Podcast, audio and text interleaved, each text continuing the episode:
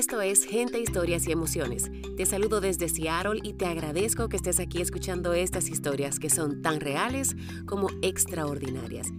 Este año hemos estado recluidos en nuestras casas por la mayor parte del año. Ya vamos a tener cerca de nueve meses y quizá con algunas flexibilidades dependiendo de dónde uno vive y dependiendo de cómo esté, estén los números de casos. Pero en general hemos estado confinados en nuestras casas y ha sido un periodo de mucha introspección donde sin querer queriendo, muchos de nosotros hemos mirado literalmente hacia adentro, no solo nuestras casas, sino hacia nuestro ser. Nos hemos visto obligados o guiados, ¿no? ¿Cuál sería la palabra? No sé, se nos ha dado la oportunidad de analizar temas y cosas a nivel personal que quizá en otro momento ni siquiera hubiese pasado por nuestra mente. Pero yo creo que dentro de todo lo negativo que hemos visto y dentro de toda la ansiedad que nos ha provocado estar en casa, cambiar totalmente nuestra rutina de vida, hay algo bueno en esta parte de poder analizarnos y revisar cómo hemos crecido o qué cosas han cambiado.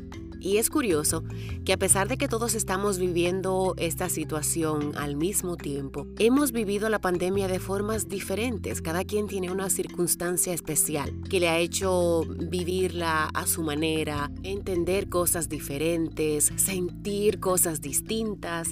Y es precisamente lo que me llamó la atención del siguiente texto que les voy a compartir.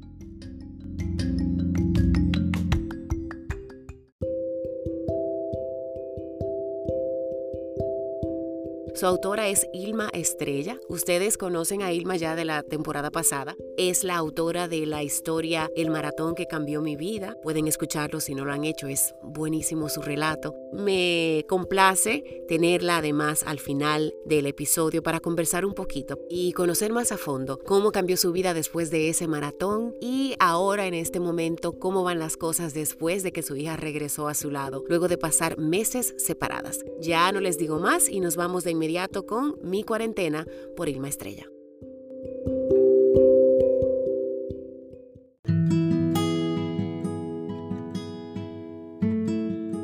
Desde el día en que tu hija comienza a crecer en tus entrañas, ya la vida va cambiando.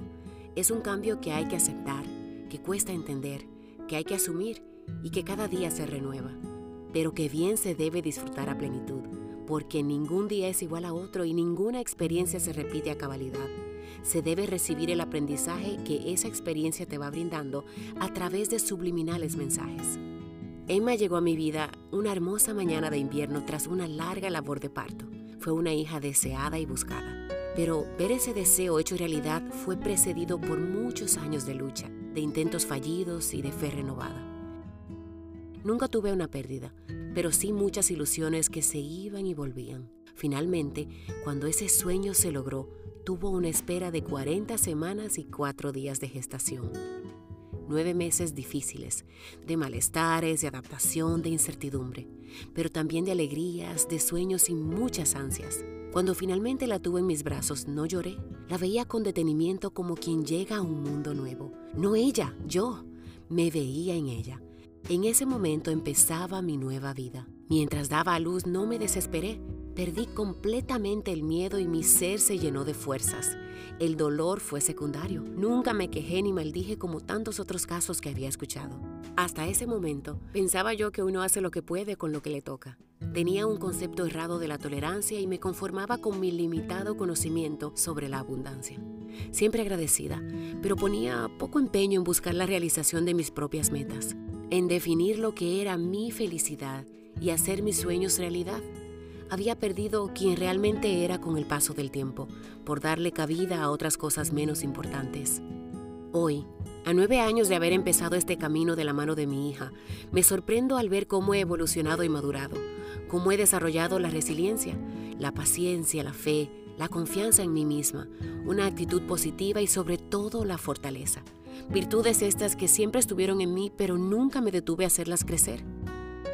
Recientemente Fuimos separadas a raíz de la pandemia y por razones y voluntades que no podíamos controlar. Al principio fue muy difícil, sumamente difícil. porque no solo estábamos separadas físicamente, sino que también debimos luchar contra otros frentes que se abrían en contra, sortear las prioridades y enfocarnos en nuestro bienestar, el de Emma y el mío, por encima de todo. Cada día traía su afán, ella preocupada por mí y yo por ella, que no llorara, que no se pusiera triste, que no se desesperara. Esas eran mis prioridades. Luego fuimos aceptando que la espera se alargaría y cambió un poco mi actitud. Está bien que llore, es normal en esta situación. Habrá momentos tristes, está lejos de quien siempre ha tenido a su lado, pero aún debo tratar de que no se desespere. La desesperación es cómplice del fracaso.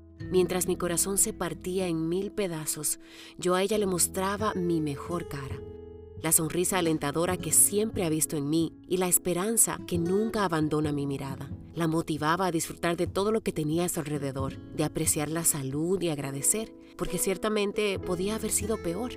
Cada día había que reírse de lo que fuera, eso nos curaba. Me dediqué a mirar hacia adelante, no había pasado ni presente, solo por venir. Hablábamos de lo que haríamos cuando al fin nos reuniéramos, hacer planes de nuevas experiencias y momentos mejores. Luego ella se fue adaptando a su nueva normalidad y ya no necesitaba tanto de mi seguimiento y apoyo. Ya no pasábamos todo el día conversando. La llamaba y me decía, mami, te llamo en un rato. Mi corazón se retorcía. Con dolor en el alma decidí darle su espacio.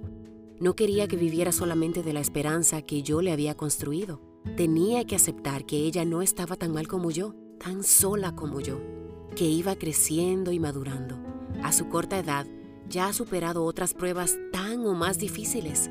Mi hija es fuerte, me repetía, muy fuerte, valiente. Poco a poco, su mente se adaptó y decidió disfrutar sus vacaciones. Ya tenía hábitos establecidos y se había volcado a hablar con sus amigas por FaceTime. Como son tantas, se le iba el día en eso. Mamá seguía triste, pero entendía que ella era feliz. Mis emociones al principio fueron de impotencia y frustración, pero fui de la tristeza a la resignación, de la ira a la aceptación.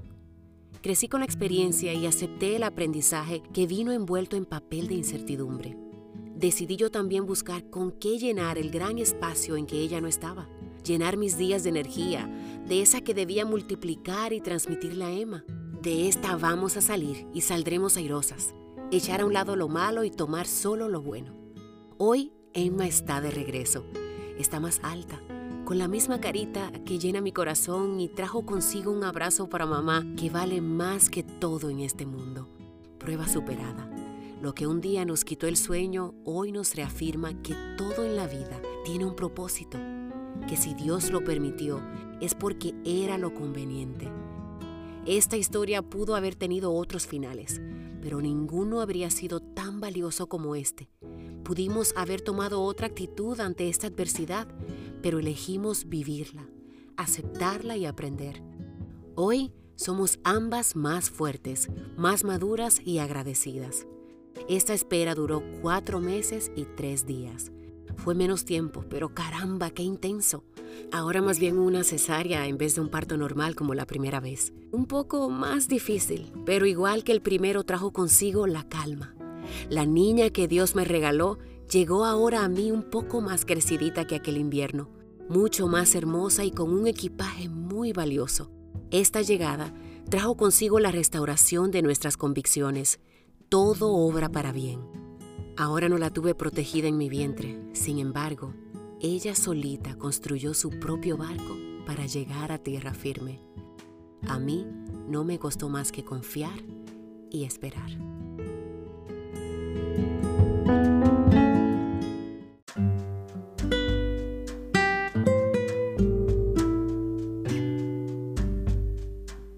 Bueno, acabamos de escuchar Mi cuarentena por Ilma Estrella. Ilma es conocida ya en Gente, Historias y Emociones porque fue la primera historia del, primer episodio cuando cambiamos el formato y fue una historia que, que, le gustó mucho a la gente. Fue la del maratón que cambió su vida, un maratón en Nueva York, una historia llena de emociones. Ilma, bienvenida y gracias por compartir tus historias con nosotros.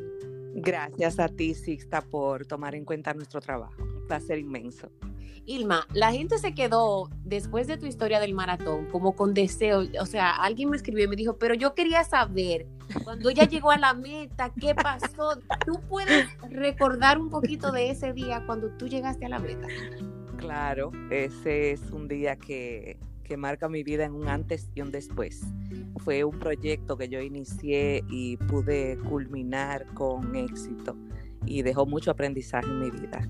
Cuando yo llegué a la meta, tal como yo describo en el escrito, fue, o sea, los, los minutos anteriores a cruzar la meta, yo iba rememorando todo lo que había vivido. Fueron cinco horas, siete minutos corriendo sin parar.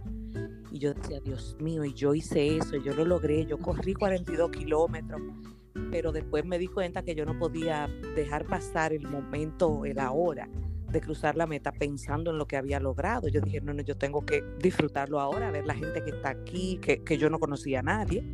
Yo iba sola y cuando yo crucé la meta era, era un espacio como, como son tantos corredores, son más de 50 mil corredores y era un espacio amplio la meta, tanto en, en longitud como eh, a lo ancho, exacto. Entonces eh, hay una barra que es la que cuenta tu tiempo, pero yo no distinguía si ya yo lo había cruzado, si no lo había cruzado, me paro, sigo corriendo. Entonces había una fila con voluntarios con medallas y me pusieron la medalla y fue como, como un blur. Surreal, surreal. Sí, sí, pero ya después, entonces yo como que me cayó el 20.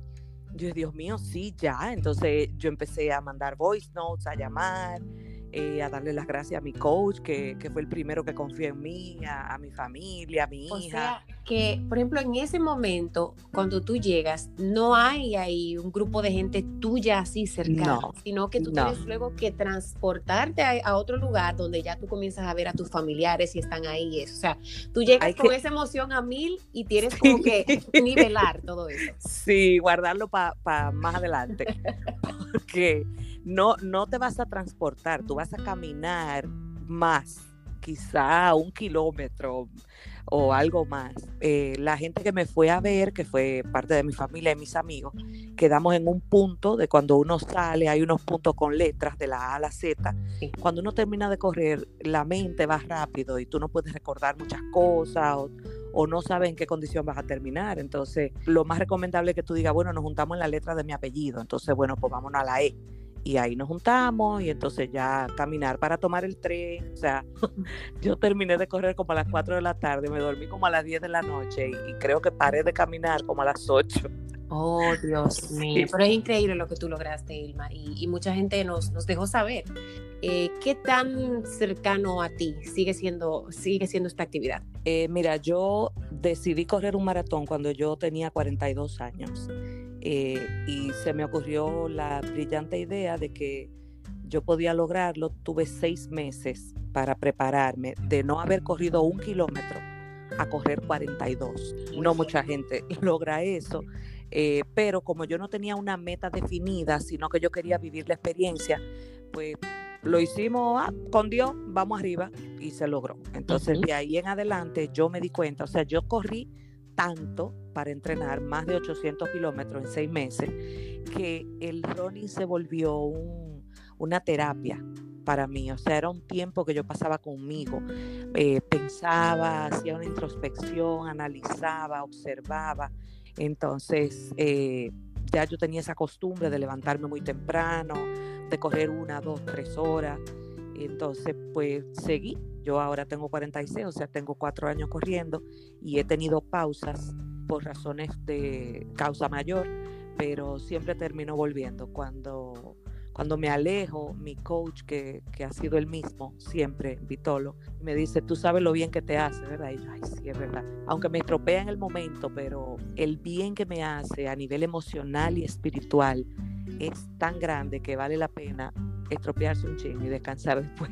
Yo creo que, que esa parte de, de, que es una terapia y que te regala un tiempo para ti, ya con eso estás paga. Pero claro, además de que las medallas son chulísimas, o sea, ese momento ya nadie te lo quita, nadie te quita lo bailado. Vilma, ahora hablemos de la narración que escuchamos hoy, mi cuarentena.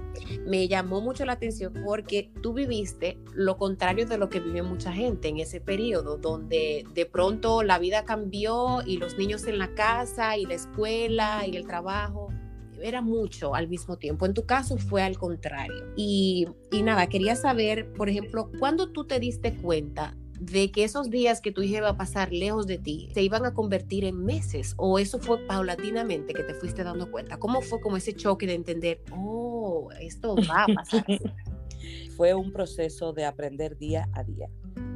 Mi hija fue a visitar a su papá, eh, que estamos divorciados, y fue en la semana anterior a que cerraran las fronteras en la República Dominicana.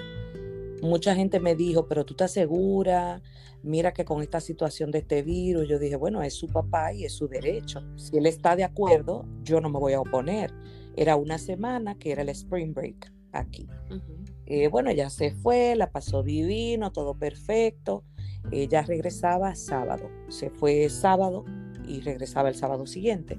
Entonces, el miércoles de esa semana que ella regresaba, yo escuché en las noticias de la República Dominicana que iban a cerrar las fronteras en 48 horas. Entonces yo llamé a su papá y le dije, mira, manda la mañana. Claro, o sea, ya. Ya, o sea, esto se va a poner feo. Y me dijo, bueno, yo creo que lo mejor es que ella lo pase aquí porque en Estados Unidos teníamos más casos y la situación pintaba más fea. Entonces él dijo, con esa situación como está, eh, no habían definido aquí qué se iba a hacer con la escuela, eh, fue todo como muy rápido. Entonces él eh, tomó la decisión de que era mejor que ella se quedara allá.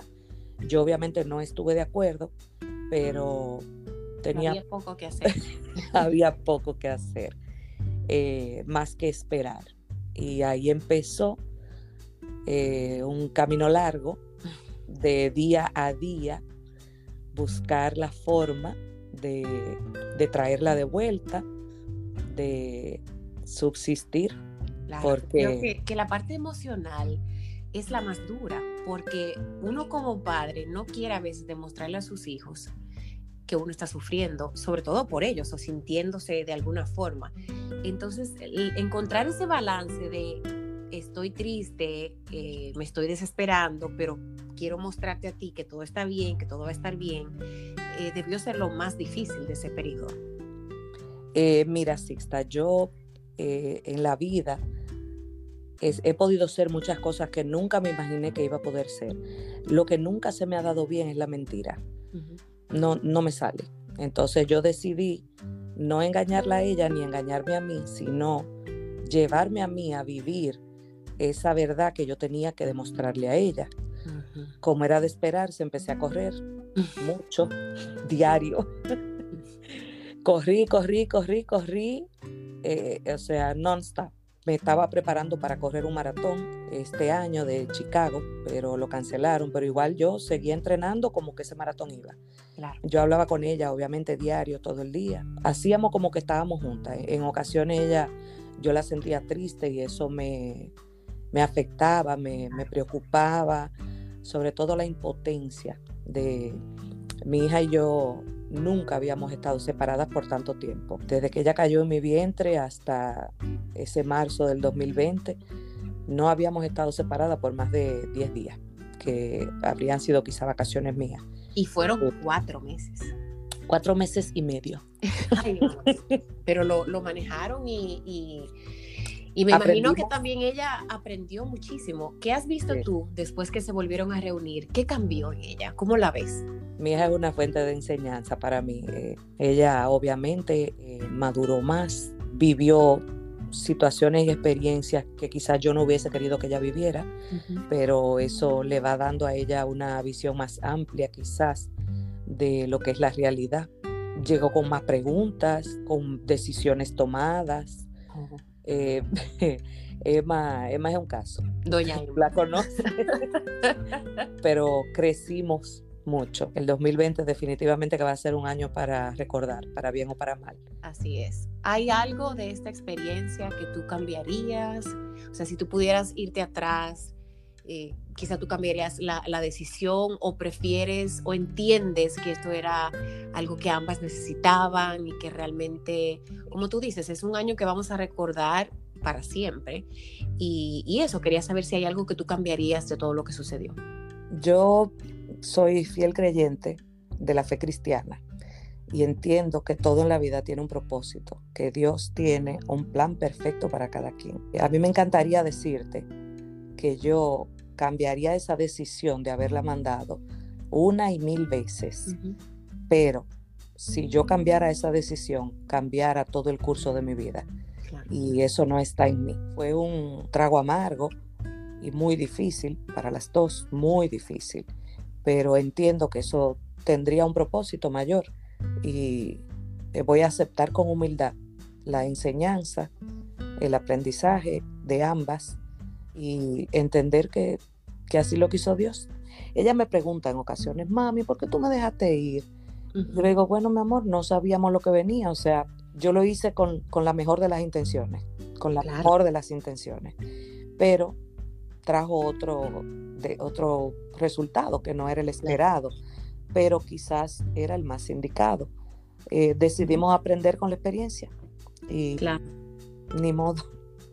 Claro, eso que tú, que tú dijiste, eh, yo creo que nos, nos, tocó a todos, o sea, todos estábamos haciendo, sobre todo en ese momento que todo era tan nuevo, lo que pensábamos que era lo mejor con lo que teníamos en el momento, con la información que teníamos en el momento. Y uno no se esperaba, por ejemplo, cuando todo comenzó, yo decía, bueno, ok, ya yo me mentalicé, esto van a ser dos semanas de cuarentena y después quizá un mes para adaptarnos. Entonces después pasó el mes, entonces después dos meses y ya tenemos nueve meses. Entonces ha sido como un proceso de uno ir entendiendo todo y adaptándose y adaptándose. Ya mucha gente está acostumbrada, otro todavía eh, pataleamos de vez en cuando y algunos pues nunca se acostumbraron.